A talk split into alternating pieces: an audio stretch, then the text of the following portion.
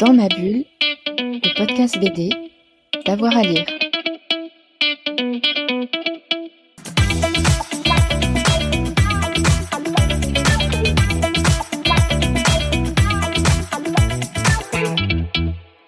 Bonjour à toutes et à tous, bienvenue dans cette nouvelle émission de Dans ma bulle, votre podcast 100% BD avec avoir à, lire. Aujourd'hui, on ouvre une nouvelle série, une série sur les autrices de bande dessinée, quelque peu euh, oubliées. Je vais avoir le plaisir d'en parler avec euh, Jessica Kong, agrégée d'histoire et docteur en histoire contemporaine, spécialiste du dessin de presse et de la bande dessinée, et plus particulièrement euh, des professionnels.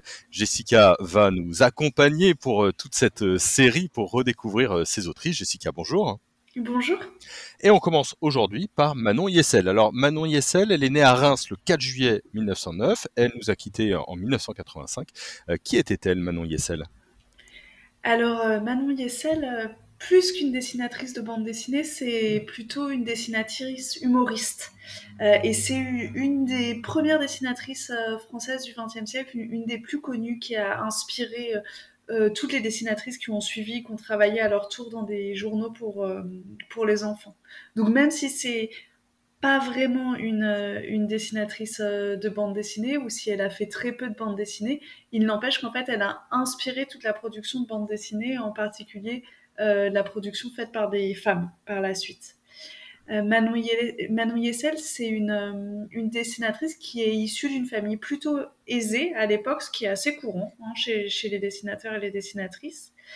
Et elle a euh, eu une formation en cours privé à l'école des arts plastiques à Montmartre. Donc c'est vraiment une dessinatrice de formation qui a décidé d'en faire un métier et pas juste une femme de bonne famille qui fait ça sur son temps libre.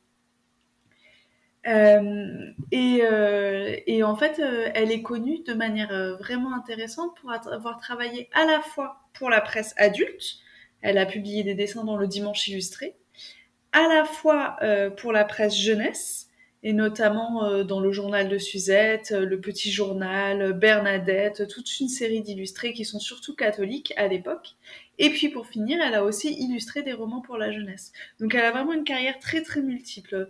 Euh, des dessins euh, un peu humoristiques pour les adultes, euh, des dessins pour les enfants illustratifs, quelques bandes dessinées, et, elle a ses propres séries. ces, deux séries de bandes dessinées qui lui appartiennent, qui sont Pat et Poulpic, qui sont des séries sur lesquelles elle va travailler jusque dans les années 50. Voilà. Je fais une petite pause sur euh, les romans jeunesse, mais elle a illustré notamment La Comtesse de Ségur, Les petites filles modèles, Les vacances. Donc ça veut dire que on a peut-être vu des illustrations de, Manon Yessel quand on lisait les romans de La Comtesse de Ségur. Alors vraiment, sans aucun doute.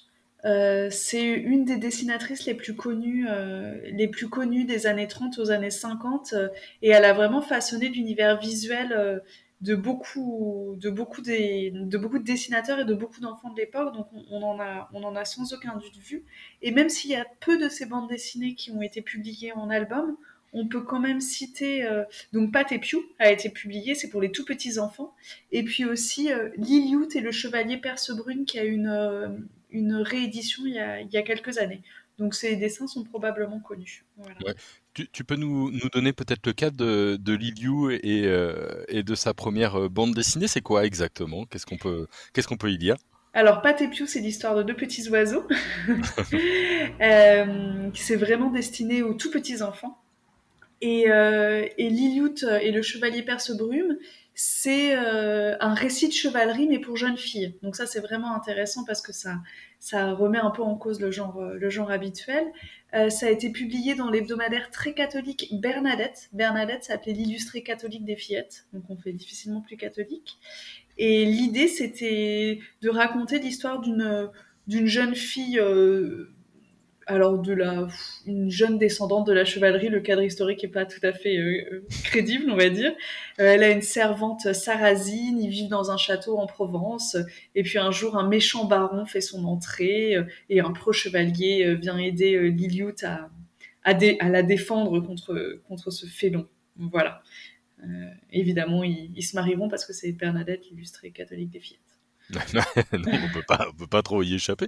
Euh, J'ai vu qu'elle avait aussi euh, beaucoup travaillé avec euh, alors Thérèse de Marillac, que je voudrais pas écorcher, qu'on qu'on connaît aussi sous le nom de, de Thérèse euh, Trilby, euh, qui était pour le coup euh, plutôt euh, une autrice avec euh, Lulu le roi des forains, Dadou gosse de Paris, Moineau la petite librairie, Madame Carabosse, tout ça ce sont des, livres des années 30-40. Tu peux nous, en dire un petit peu plus sur cette collaboration? Est-ce qu'on en sait un petit peu plus sur cette collaboration?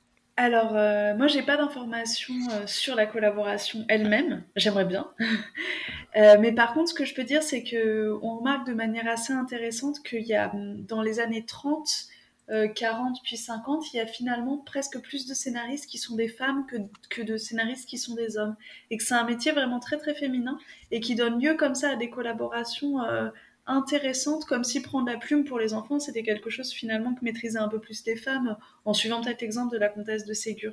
Euh, et on voit hein, que euh, Thérèse de, de Marillac, euh, comme la comtesse de Ségur, euh, elle est issue euh, euh, d'une vieille noblesse euh, et, euh, et elle fait comme ça. euh, alors je ne sais pas si on peut dire qu'elle fait carrière, mais, le fait est qu'elle se fait un nom euh, dans l'édition pour, pour jeunesse et c'est loin, c'est loin d'être la seule à cette époque.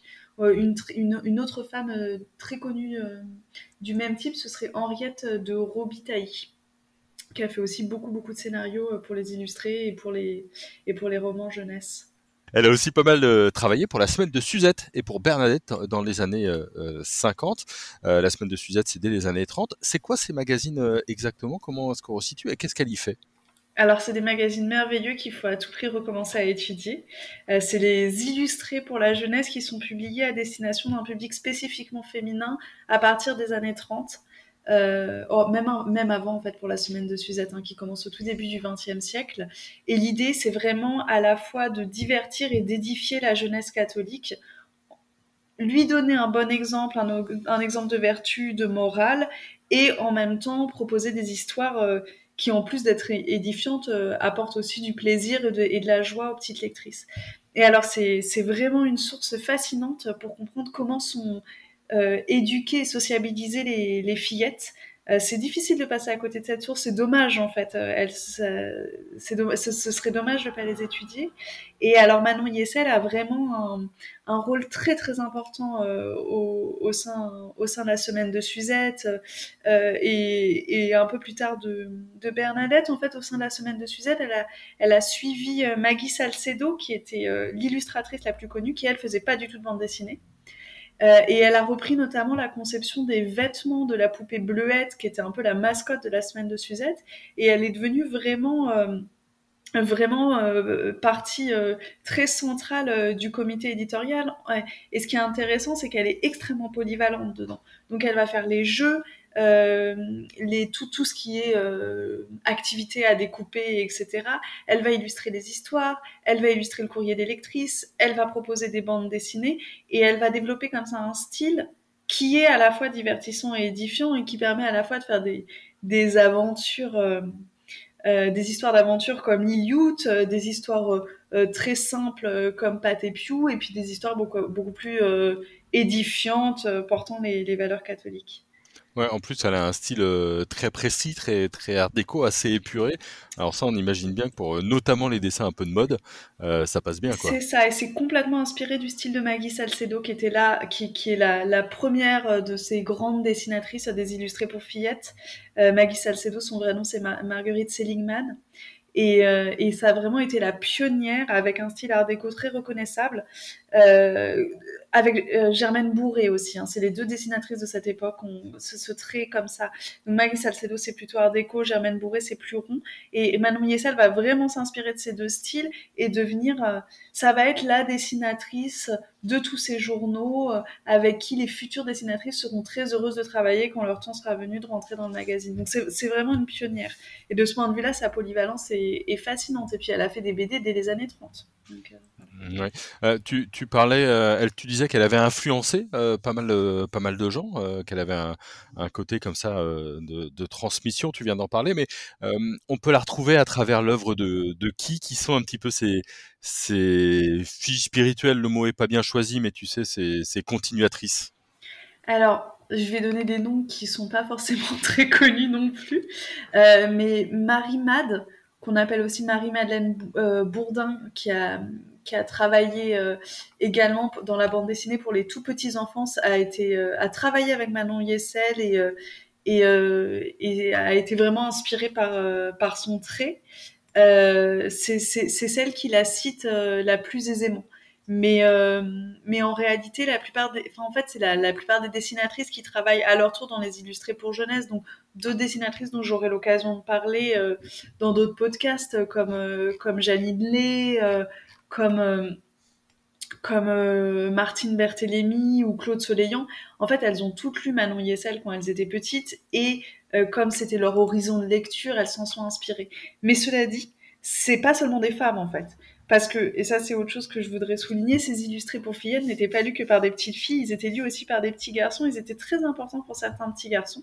Et donc euh, eux aussi, euh, s'ils deviennent dessinateurs, peuvent citer Manon Yessel comme, euh, comme source de référence. Dernière question, Jessica. Comment est-ce qu'on retrouve des traces aujourd'hui de, Manon Yessel si on veut se faire un petit peu une idée bah, de, son travail en tant qu'illustratrice et dessinatrice? Alors, on peut jeter un coup d'œil sur BD Zoom, il y a deux articles qui ont été faits sur Manon Yessel, euh, qui, sont, euh, qui sont bien faits, qui proposent des planches scannées, donc c'est toujours, euh, toujours intéressant. Ensuite, Liliut a été republié il n'y a pas longtemps, comme je disais, donc on peut, on peut regarder, euh, essayer, de voir s'il est en librairie ou le commander.